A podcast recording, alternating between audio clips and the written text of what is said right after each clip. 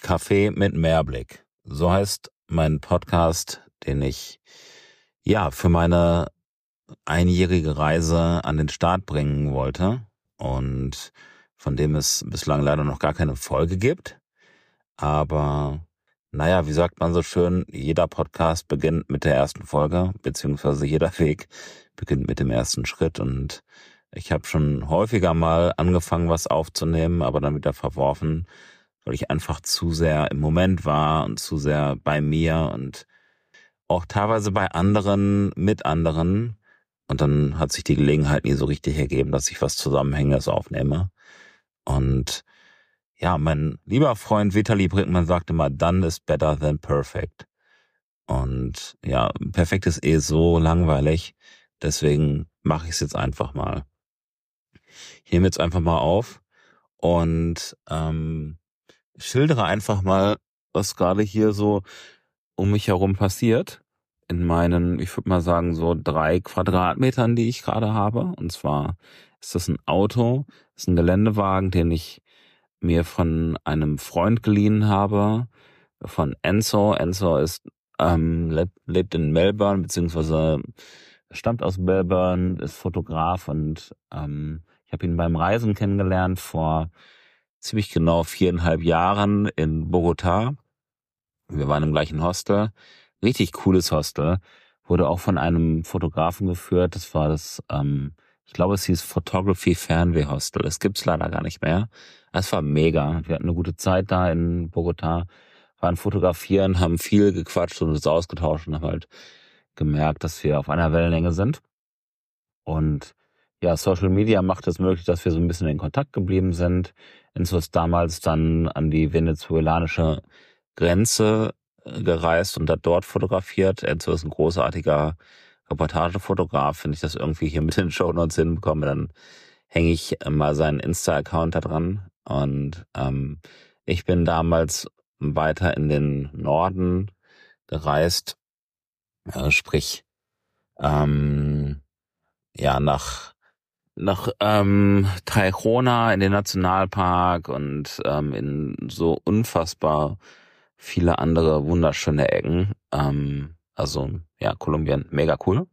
Jetzt bin ich aber gerade nicht in Kolumbien, sondern ich bin, wie gesagt, in ähm, dem Geländewagen von Enzo, äh, den er ausgebaut hat. Ich liege ja auf einer ziemlich coolen Matratze, habe ähm, zwei schöne Kissen und naja, wenn ich mich so aufrichte, dann sehe ich einfach nur das Meer.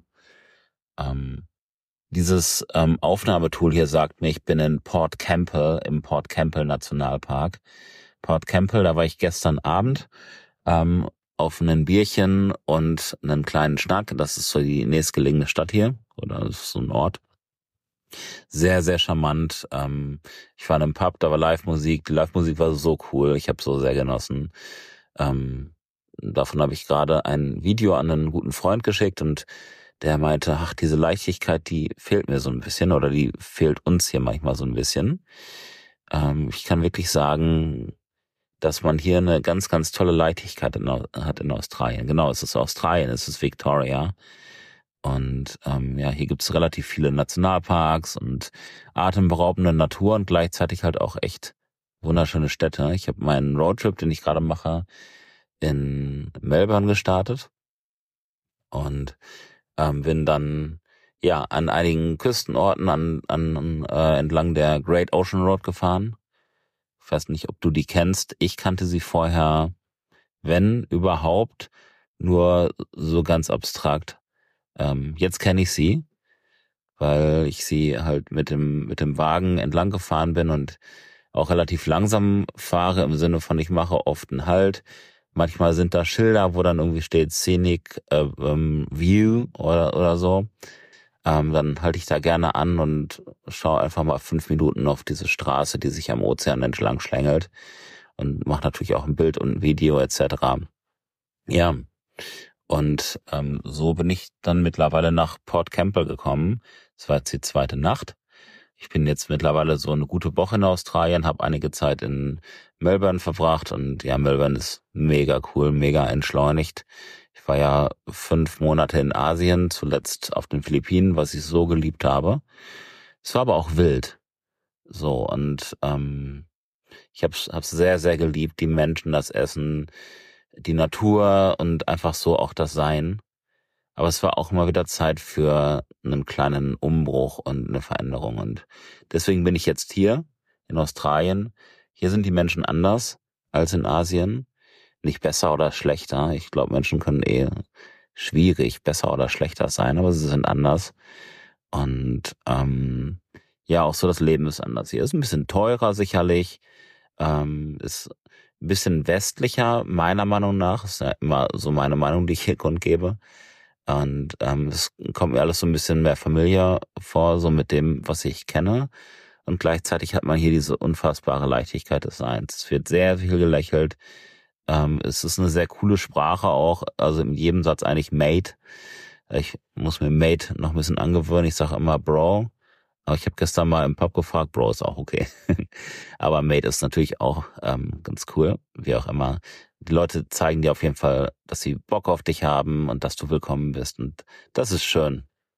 Ähm, jetzt ist es gerade hier ähm, 9.09 Uhr neun morgens. Wir sind zehn Stunden voraus im Verhältnis zu Deutschland, was es auch irgendwie spannend macht, weil ganz oft, wenn ich den Sonnenaufgang so irgendwie um 6 Uhr oder so genieße oder halb sechs, ähm, seid ihr vorausgesetzt oder bist du äh, vorausgesetzt, du bist gerade in Deutschland ja so dabei, gerade den Tag zu beenden.